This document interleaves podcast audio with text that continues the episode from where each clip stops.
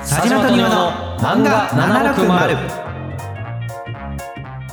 今日は僕が12歳の子に転生した話をしたいと思います。佐島さんついに現実逃避を始めたんですね。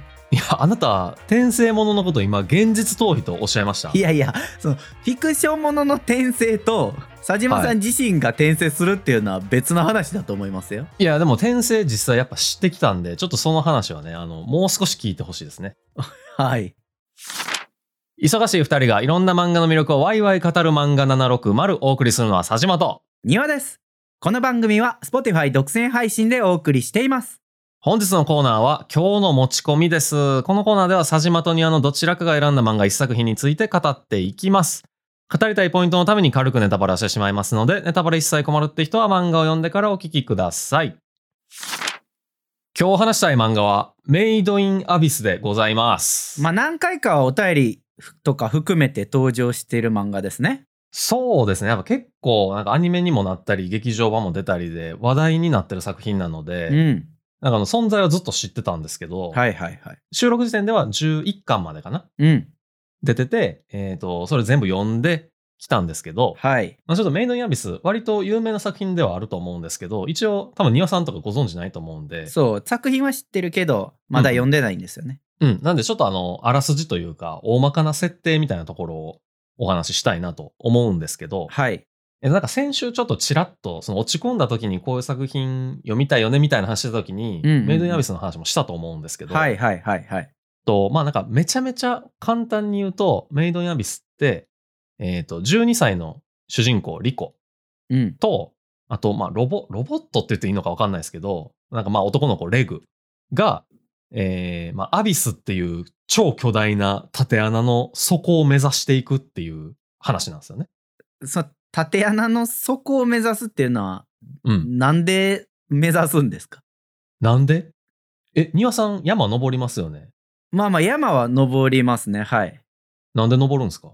うんまあ体動かすのとか景色を見るためとかですかねああ、まあじゃあ似たような理由やと思いますよ、多分。似たような理由なんですか？だから下に下っていっても景色はないじゃないですかいや、あるんですよ、これが。実は。あそういう世界なんだそうそうそう。なんかね、ほんまに、なんつうの巨大な縦穴って、なんか何千メートルとかっていうレベルじゃなくて、うんうん何万メートルまで行くんですよ。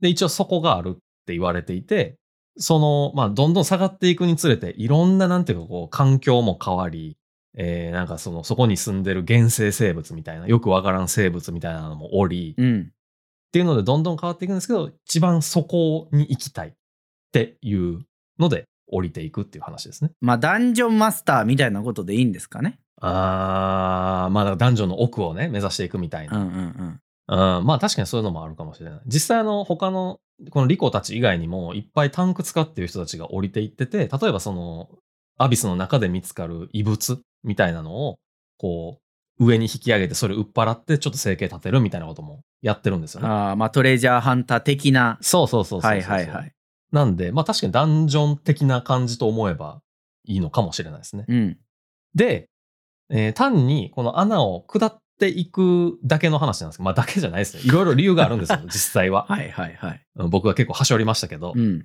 下っていくだけなんですけど、その下っていく中でも死ぬほど過酷な目に遭うっていう、この二人がね。そうなんか死ぬほど過酷な目に遭うっていうのは、うん、なんか人的なトラップとかが存在したりするんですか？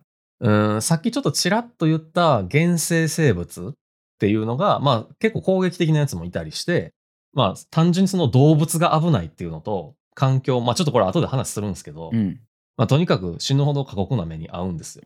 とにかく物理的にも精神的にも。精神的にっていう方はすごい気になるけどとりあえず聞きましょうか。うん、そう、精神的にの方が結構でかい。うん。で、まあだから、そういう展開が多いから、結構なんかね、うつ漫画とか、あとまあアニメの方も有名なんで、うつアニメとか結構言われるんですけど、はいはいはいはい。まあなんかね、その、アニメとか映画とかにもなってるはなってるんですけど、実は、あの、メイドインアビス、闇を目指した連星っていう、うん。あの、連なる星ね。で、連星っていう、ゲームが9月の頭かな？うんに発売されたんですよ。うん存じておりますよそう。で、僕も、この漫画の世界を実際に体験する、しかもタイムリーに体験する機会って、まあなかなかないなと思って、はい。まあ、ちょうど僕が読んでる作品が、こう、ゲーム発売されたっていうことで、うん。もうこれちょっとプレイするしかないぞと思って買って、で、プレイしたんですよ。はいはいはい。リコになってね。あ、それで12歳になったって言ってたわけね。あ、そうそうそうそうあそういうことね。はいはい。うん。だから、庭さん、まあ、転生ものはあれかもしれないですけど、ゲームのことを現実逃避って言いましたね。いやいや、そういうことじゃない。文脈がさ、うん佐島が12歳に転生したって言うから、ああ、うんついに現実から離れていったのかって思ったんですけど、ゲームをしたってことね。あ、そうそうそう。だから、庭さんゲームのことをちょっとディスった違いう違う。ここでやめ僕トラップカード発動したみたいな感じになってるけど。変更報道やめて。実はゲームの話でした。いや、そう。まあ、ニアさんにディスられたゲームなんですけどい。や、ディスってないですけど、ほいで。ほいで。そう。あほんで、その、まあ、漫画の世界を結構ね、こう、再現して、まあ、アビスを下っていくゲームなわけですよ、もちろん。はいはい。で、やっぱなんかこう、漫画の世界を実際に自分で体験することで、そのなんか世界観に対する、まあ、世界観っていうか、世界の作りに対するちょっとこう、解像度みたいなのが上がったような気がするんで、まあ、理解が深まったと。そうそうそうそうそう。今回はちょっとその話をしたいなと。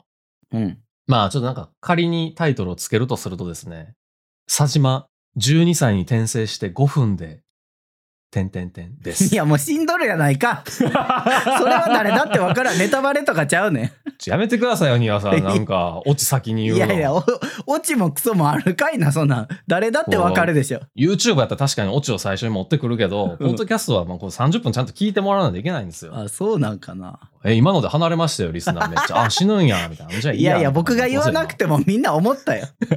絶対思いましたよ。まあまあでも、あの、正しいんだだけじゃないんで、ちょっと聞いてくださいよ。はい、わかりました。まあ、そもそもこのゲームを買う時の話なんですけど、ちょっとあの、うん買う、買う前の話からさせてほしい。いや、もう早く言ってくださいよ、ゲームと漫画の話に。いや、これね、めっちゃ、でも漫画の話にすごいリンクしてて、うん。そうゲームを買う前に冒険心が試されるっていうまあ、聞きましょう。とりあえず聞きましょう。がありましてですね。はい。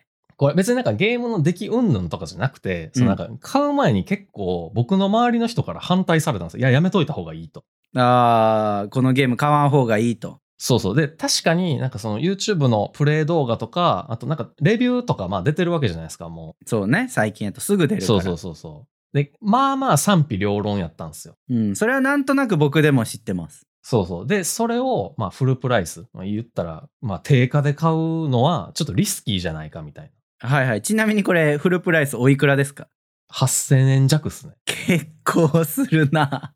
うん。結構しますね7900円とかだった気しますね。僕あの PC 版買ったんですけど。はいはい。で、まあ確かに僕、最近フルプライスでゲーム買ってなかったですし、そのなんかなかなかできひんからっていうのもあって、うん。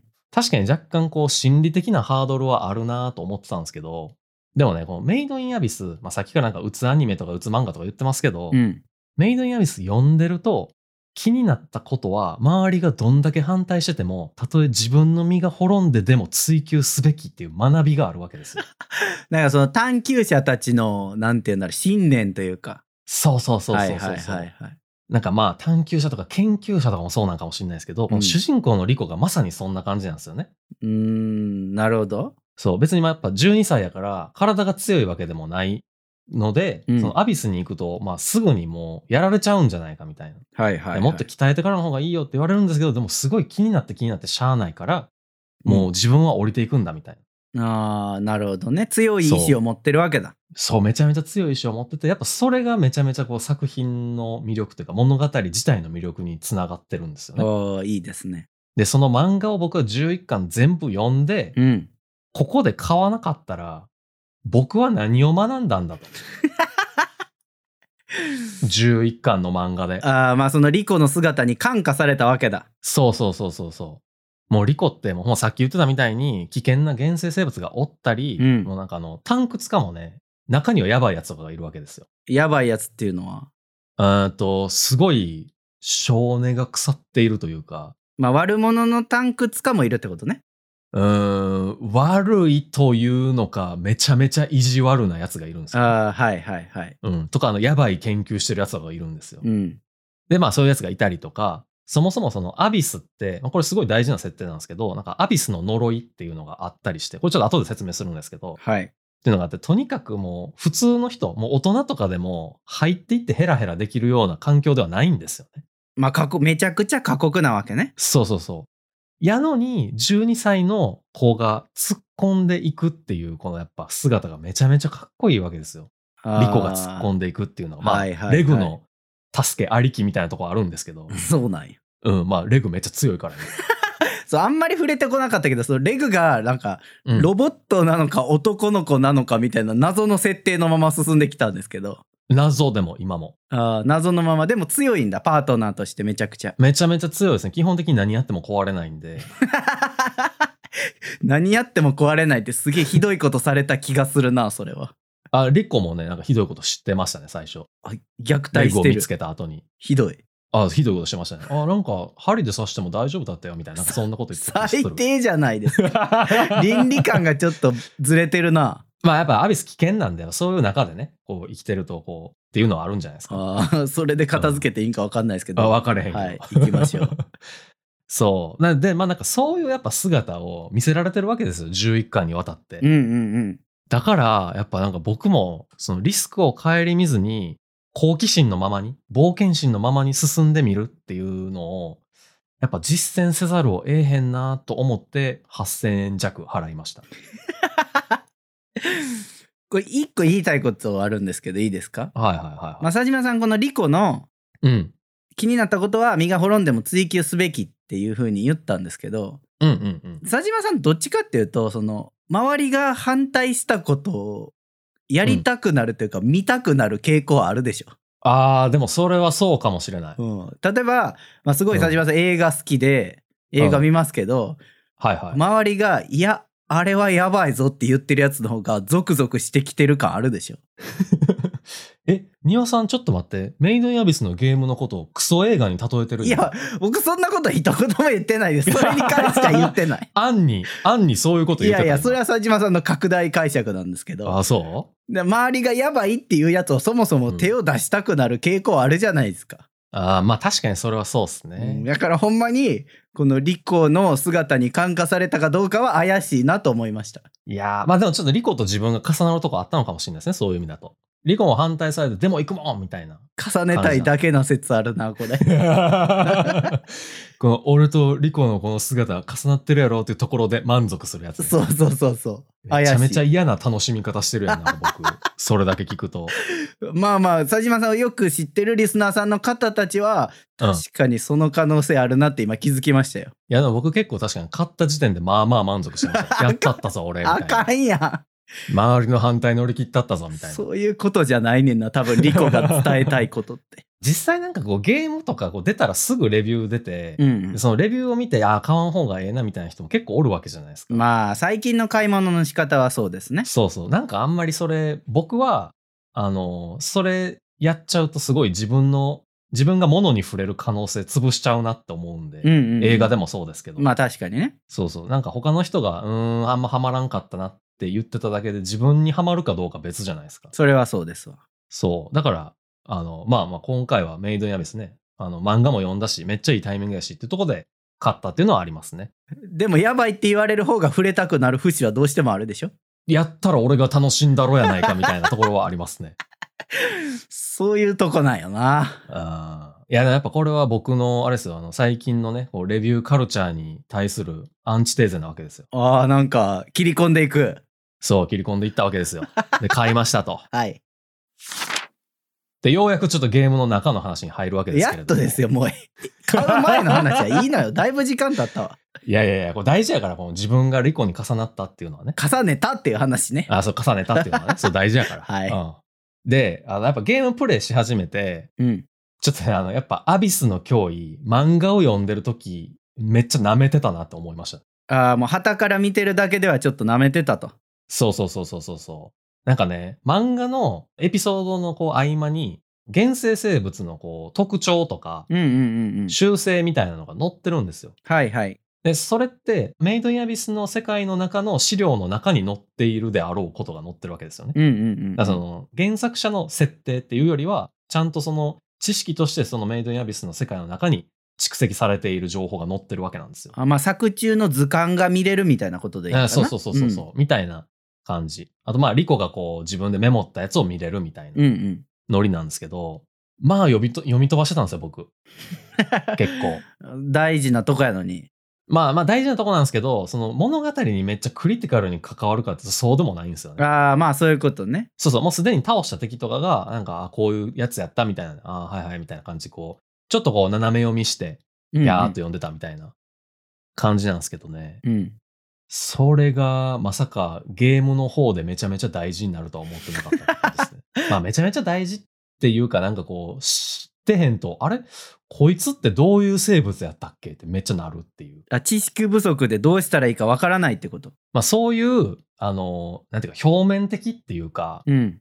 みたいなところももちろんなんかああ舐めてたなって思ったんですけど、うん。なんかやっぱさっきちょっとちらっと出したアビスの呪いっていうのがあって、はいはい。何なんですか？そのアビスの呪いっていうの。そう、これがね、あの、上昇負荷って、あの、上に上がると負荷がかかるの負荷なんですけど、うん。アビスの中やと、地上の方、だから上に行こうとすると、なんかいろんな症状が出るんですよね。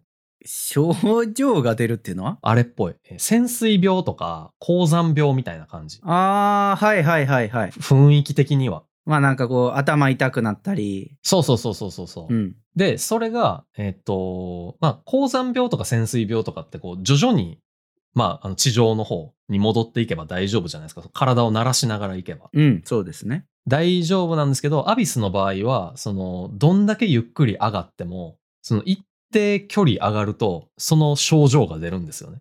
これ疑問なんですけど、うん、うんえっと、その冒険者たちは穴に下に下がっていくんですよね。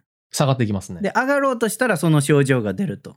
そうそうそうそう。まあ、いろいろその深さによって変わるんですけど、え、じゃあ、どうするんですか最後。出れないじゃないですか。あ、これ大事な設定でして。はあ。まあ、最初ね、こう、浅いところや、もう何百メートルとかぐらいやと、うん。軽いめまいと吐き気ぐらいなんですよ。はいはい。ちょっと上がるとね。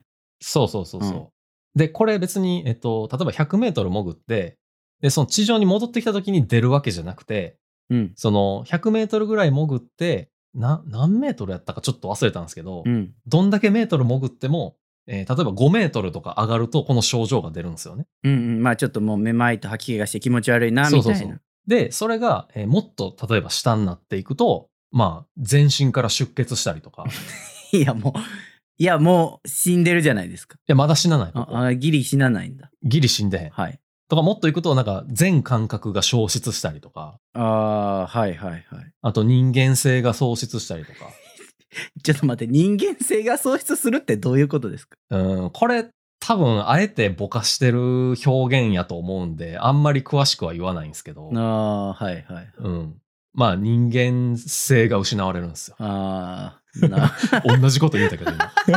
説明になってない。いや、でもこれは、あの、ちゃんと多分ね、あ見て、あ、人間性失うってそういうことなんやってなった方がいいと思うああ、そういうことね。読んでほしいと。そうそうそうはいはい。で、もっと下まで行くと、確実な死。あ、死んじゃうんだ、結局。そう、死んじゃうんですよね。えっと、1万5千メートルとかかなその深層、あ、7層っていう、うん一番上から1層、2層、3層みたいな感じなんですけど、うん。うん。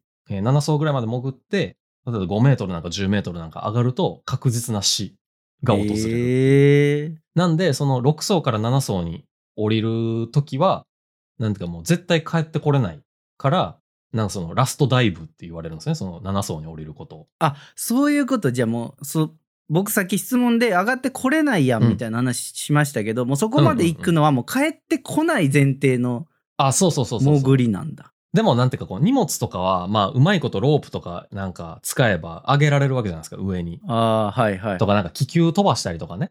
まあ気球もそんなにあの確実な方法じゃないんですけど、うんそういうのはできるんで、なんかそのラスまあラストダイブまではいかないですけど、あの、6層まで降りた人たちも、まあ人間性は失っちゃうから、こう荷物だけ上げるみたいな。人間性失う状態気になってしまってるな荷物だけあげれんのかな人間性失ってんのに。あ、大丈夫大丈夫。あの、下まで降りて上がらんかったら、人間そうかそうのままなんで。かそうか。そうそうそうそういうこと。ね。あ、で、このアビスの呪いを一番なんか舐めてた感があって、僕は。はいはい。舐めてたというか、舐めてる感覚はなかったんですけど、ゲームやり始めて、あ、なんか舐めてたなって思って。えだって上昇しなければいいんでしょ？潜り続ければ。そうそうそう。はいはい庭さんとね、全く同じこと考えてた。でも、あ気つけてたらええんやろ、みたいな。うんうん、そうね。思ってたんですけど、実際ゲームで体験するとめっちゃきついなと思って、ほそもそもなんかこう、メイドインアビスの目的って降りていくことじゃないですか、その穴の方に。う。うんうん。そう、まあ冒険というか下の方に行くことが目的だね。そうそうそう。やから、結構なんていうか、まあマップの中でも、ゲームの中とね、う。うん。マップの中でも、まあ普通に坂道あったらパーって降りていったりするんですよ。うん。降りることが目的やから。うんうんうん。でも、実際は降りていくときって、目に見えないリスクを背負って降りてるわけじゃないですか。退路が断たれてるっていうか。まあ上に上がれないから戻れないってことね。まあ最初の方はね、別に上がれるは上がれるんですけど、うん。本来は気をつけていってた方がいいわけじゃないですか。うんうんあ、今までのところでなんか取り逃しないかなとかさ。うん。うん。なんすけど、やっちゃうんすよね。地形を知らないと。パーって降りていって、うん。え、ちょっと待って、なんかこれマップ見たら目的のやつめっちゃ崖の上にあんねんけど、みたいな。平気であるんですよ。そうするともう登れへんと。まあのあの、最初の方だったら登れる。あの、ゲボ吐きながら登る。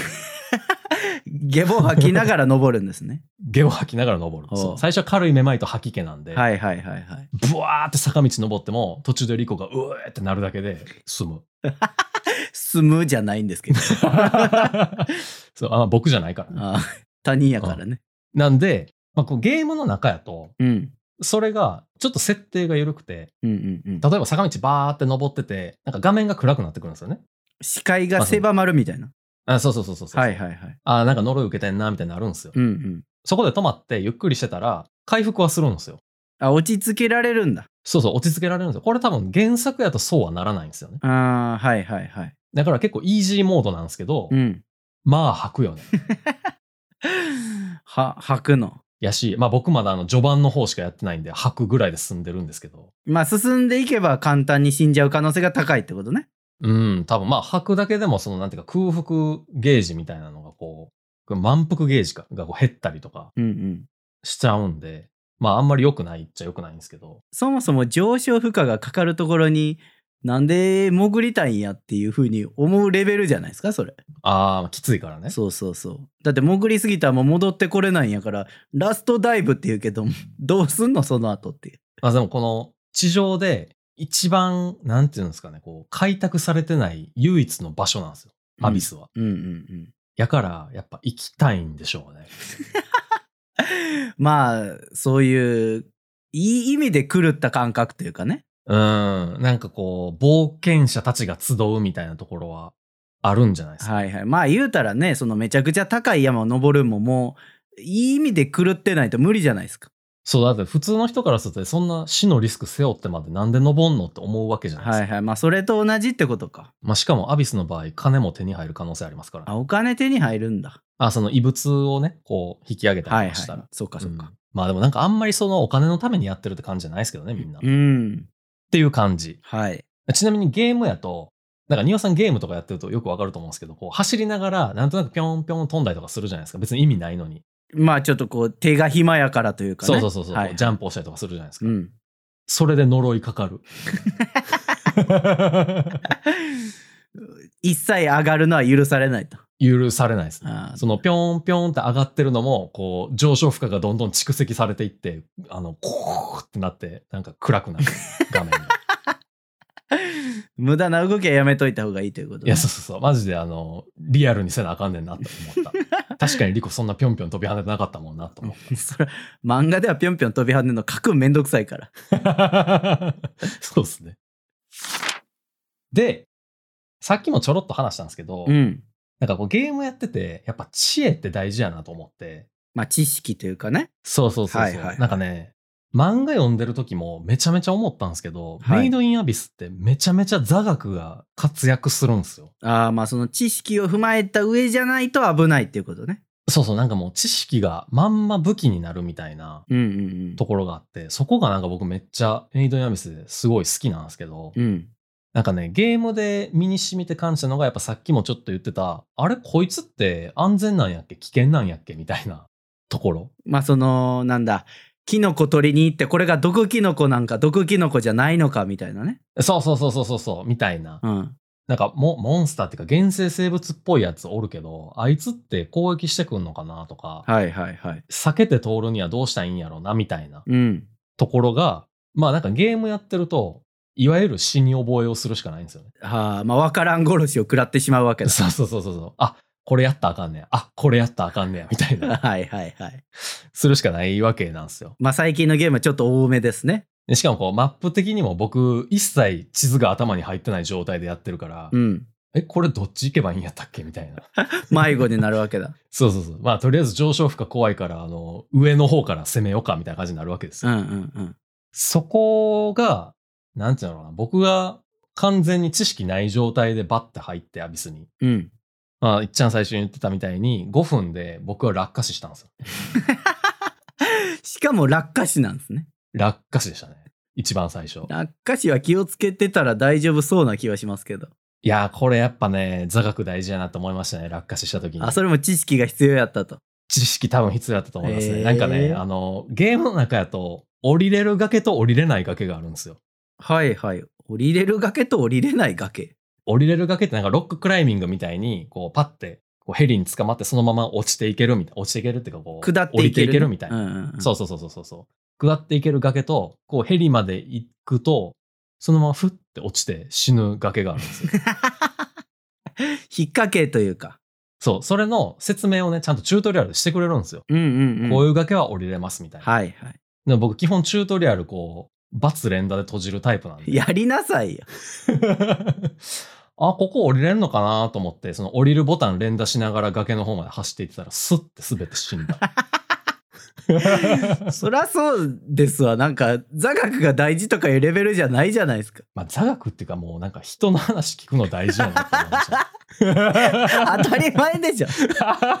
そんなんメイドインアビスじゃなくてもみんな思ってますよ。あの、ゲーム俺慣れてるからみたいなんで言ったらあかんなと思ういました、ね。わちょっと調子乗ったんですね。調子乗りましたね。だからね、あの、最初、その、漫画やと、リコが、こうちょっとだけこう、アビス降りていってて、はいはい。で、そこでレグと出会うんですよね。あその男の子というかねあ、。そうそう。で、そのロボットの子と出会ったことで物語が結構動くみたいな。うんうんうん。あ、じゃあレグと一緒にもう下まで降りようみたいになるんですよ。はいはい。僕、レグと会う前に物語終わりましたね。一回。始まらなかった。始まらなかったっすね。メイドインアビスそこで終了。なんか言われるんですよ。リコが、なんか隊長みたいな人にね、リーダーみたいな人に、はいはい。まあなんかもうお前ずっと下行きたい行きたいって言ってるけど、まだ若くて無理やから、うんまあ今回の、その、まあちょっと探索で、めちゃめちゃこう、いっぱい異物を取ってきたら、まあちょっと考えてやらんでもないみたいな。うんうんうん。言われて出かけた先で、ほんまはレグを見つけるはずなんですけど、レグを見つける前に落下死しました。それは不慮の自己扱いですね。そうね、なんか主人公なられへんねんなって思った。そら人の話聞かない人はちょっと難しいですね。難しいかな、うんなんか主人公って結構人の話聞かない系の人多いじゃないですか。それはあのなんか超人的な能力持ってる主人公に限る。漫画の方のリコは、うん。その点、まあ、あれ、僕が操作してない、僕が転生してないリコね。佐島リコじゃないやつね。佐島リコじゃない方のリコは、うんその点、こう、今までの探掘家たちが残した文献とかを、はいはい。多分一通り覚えてて、うん。原生生物とか、その地形がどうだとか、っうん。ていうのがほとんど頭に入ってるんですよね。そりゃまあでもこう探掘する人ってそういうのベースな気がしますね。ああ、リコはなんか特別めちゃめちゃ覚えてるってとこあるかもしれないですねああ、なるほど。その中でもめっちゃ勉強してるんだ。うん、やっと思いますね。多分だからその、真相の1層2層とか、なんか浅いところらへんだけ覚えてるみたいな人もちろんいるわけですよ。はいはいはい。多分。うん。でも、リコはもう自分が一番そこまで行くから全部覚えるみたいなれー。感じなんですよね。もう出てるものは全部覚える。そういうとこに関しては超人的なわけだ。そこのなんていうかこう、執着心っていうか探求心っていうか、うんうんがすごくて、結構、まあその原生生物とか地理以外にも、なんていうかこう、異物ってなんか、人が使うと、なんて武器みたいになるのもあるんですよね。はいはいはい。で、その、まあ人と戦うこともあるんですよ、たまに。うん。その時に、あ、あれって、確か、なんか異物目録に載ってたあれじゃない？みたいなので、こう、リコが、そ、想像っていうかこう、推測して、それで戦うみたいな。それで、を元に、えー作戦を練るみたいなところもあったりするんですよ。はいはい。めちゃくちゃ覚えてるから使えるってことね。そうそうそうそうそう。だから、なんか、必要かもしれないものを一通り覚えてるから、めちゃめちゃ知恵絞って戦えるっていうのがなんか原作で結構こう熱いところで、まあ、佐島リコとの大きな違いってわけですね。チュートリアルも全く聞かない。そう、佐島リコはもう体で覚えりゃ一緒みたいな。い そう人生何回もあるわけじゃないんですよ。や、ゲームやったらあるから。出たーそういう理論良くないなそう、ゲームやったらあるんですよね、やっぱり。うんだから結構こう、バンバンやられますし、うん。とりあえず降りてみようかみたいな。こういう話していいのかわかんないですけど、はいはい。メイドインアビスって、あの、死亡シーンめっちゃ豊富なんですよ。なんかあるじゃないですか、そういうゲーム。バイオハザードとか。はいはいはい。いろんなやられ方があるみたいなはいはい。ありますシね。ーンあるじゃないですか。うん、だからなんかあんまり損した気分になんないんですよね、こう。まあそれもメイドインアビスのゲームも。ゲームの楽しみ方の一つなんだということね。そうそうそう。なんか、あ、こういうパターンあんねや、みたいな。他人事やから楽しめる楽しみ方やな ゲームってまあまあそういうね。そうそう、あんまり、そう、確かにあの、人間的にもしかしたら良くない楽しみ方なのかもしいれないですけど。やゲーム的には多分正しいそれは。そうそう、ゲーム的にはやっぱりクリエイターさんが用意してくれてるわけなんで。そういうことね。そう、それをちゃんと見るっていうのはね、うんなんかいいことだと思うんですけど、うんそうそう。だからあんまりこうゲームやと、まあまあ死に覚えでも損はしてへんかなって感じがします、ね。はいはいなるほど。はい。まあただなんかこうやっぱ自分でやってて座学大事やなっていうのをこう改めて思ったっていういや今と日ころですわ。ごめんなさい聞いてて思ったの佐島さんあんまりこの世界に対する解像度上がってない気がしますね。いや、上がってるでしょ。いやなんか。だって庭さんそもそもだって今解像度全然ないでしょ、多分。いやまあもう読んでないからそれはあんまりわかんないですけど、佐島さんだってなんかガラケーのカメラぐらいでしょ、今、庭さん。解像度。ガラケー古いからさ若い人わからんかもしれんけど ガラケーっていうのは、やめてくださいもう。だってほら座学大事とか言う割にうんあんまり結局座学せずに突き進んでるんでしょ今も。え、でもそれは座学大事やなって思いながら突き進んでるから。それはそれって違う。大事やなって思ってない。いやいやいやそれはね、確かに自分の、こう、なんて行動に落とし込めてないだけであって、理解はしてる。いやそれあんま偉リそうにコと一緒、リコと一緒、それは。リコと一緒。経験はないけど、知識はあるみたいな。違うねんななんかリコは実践しようとしてるけど佐島さんは実践しようとしてないから、いやー、なんかそういう細かいところでさ、いやー、あの人とは違うんですよね、みたいに言われると、なんかモチベーション下がりますよね、こっちとしては。せっかくこう、リコと自分を重ねることで、ゲームのモチベーション高めてんのに。やばい機嫌損ね始めるじゃないですか ちょっとね、それはいかがなものかと思いますね。あーまあまあじゃあちょっと僕が言い過ぎたということでうんそういうことにしときましょう。引き続き楽しんでもらえればとあはい。まあでもあの、ゲームまでこう手出すってなかなかね、ハードル高いかもしれないですけど、うん漫画の方は、まああの、11巻までっていうのと、あとまあ結構、うつ漫画とかうつアニメとか言われるんで、僕も若干ハードル高いなと思ってたんですけど、はいはいはいメイドインアビスって下がった後に絶対上がってくれるんですよね。僕の中ではですけど。怪しいですねそれに関しては諸説あるかもしれないあ、まあ、あの、なんやろな、暗いままで、うーん、なんか暗い中でもちょっと救いがあるみたいな。あー全く救いがねえというわけではないとそう、もうめちゃめちゃどんどんボロボロになってくる感じじゃないんで、まあうんそのリコの性格もあってだと思うんですけど、はいしっかりこう暗い中にも希望を見出して終わるみたいなうんのとか、しっかりこういろんなものを背負って生きていくみたいなのが、なんかめちゃめちゃいい作品なんで、なんかちょっとこう、えー暗いのちょっとなーって思ってる方も、ぜひね、読んでみてほしいなと思います。漫画760。エンディングですはい。えっ、と今日はですね、まあ、先週に引き続きなんですけれども10月1日土曜日に迫りましたポッドキャストウィークエンドの最終告知をしたいと思いますはい。もう多分配信日からすると3日後ぐらいかないやー、そうっすね。もう近いんですけどドキドキワクワクの。えっ、とね先週もざくっと紹介したんですけど、改めてもう一回あの僕らのブースの紹介しておくと、はい。えーグッズ販売しますよということで5種類、うん、うんえー T シャツパーカー、えーサーモステンレスタンブラーリングノート、クリアしおりセットの5種類とはいはい。で、えーとしかも加えて、えーグッズだけじゃなくて漫画販売もさせてもらいますとうん。こちらの代官山蔦屋書店さんのご協力で私たちが漫画販売させてもらえることになりましたということでいやーありがとうございます。はい。でここで先週言ってなかった情報で言うとまあ漫画何種類か何作品か置かせてもらうんですけど、うんその漫画選びがちょっと楽しくなるような準備もできればなと思っております。で、その内容に関しては僕じゃなくて佐島さんに準備をしてもらおうと思ってるので、いやー、見といてくださいよ。まあふざけたものが出来上がるんじゃないかなとは思っております。何なんすか、その、こいつに任せたらふざけたもんばっか出すみたいな。まあいつもそうですから。まあでもあんまりね、そのまま真面目にやったら面白くないですからね。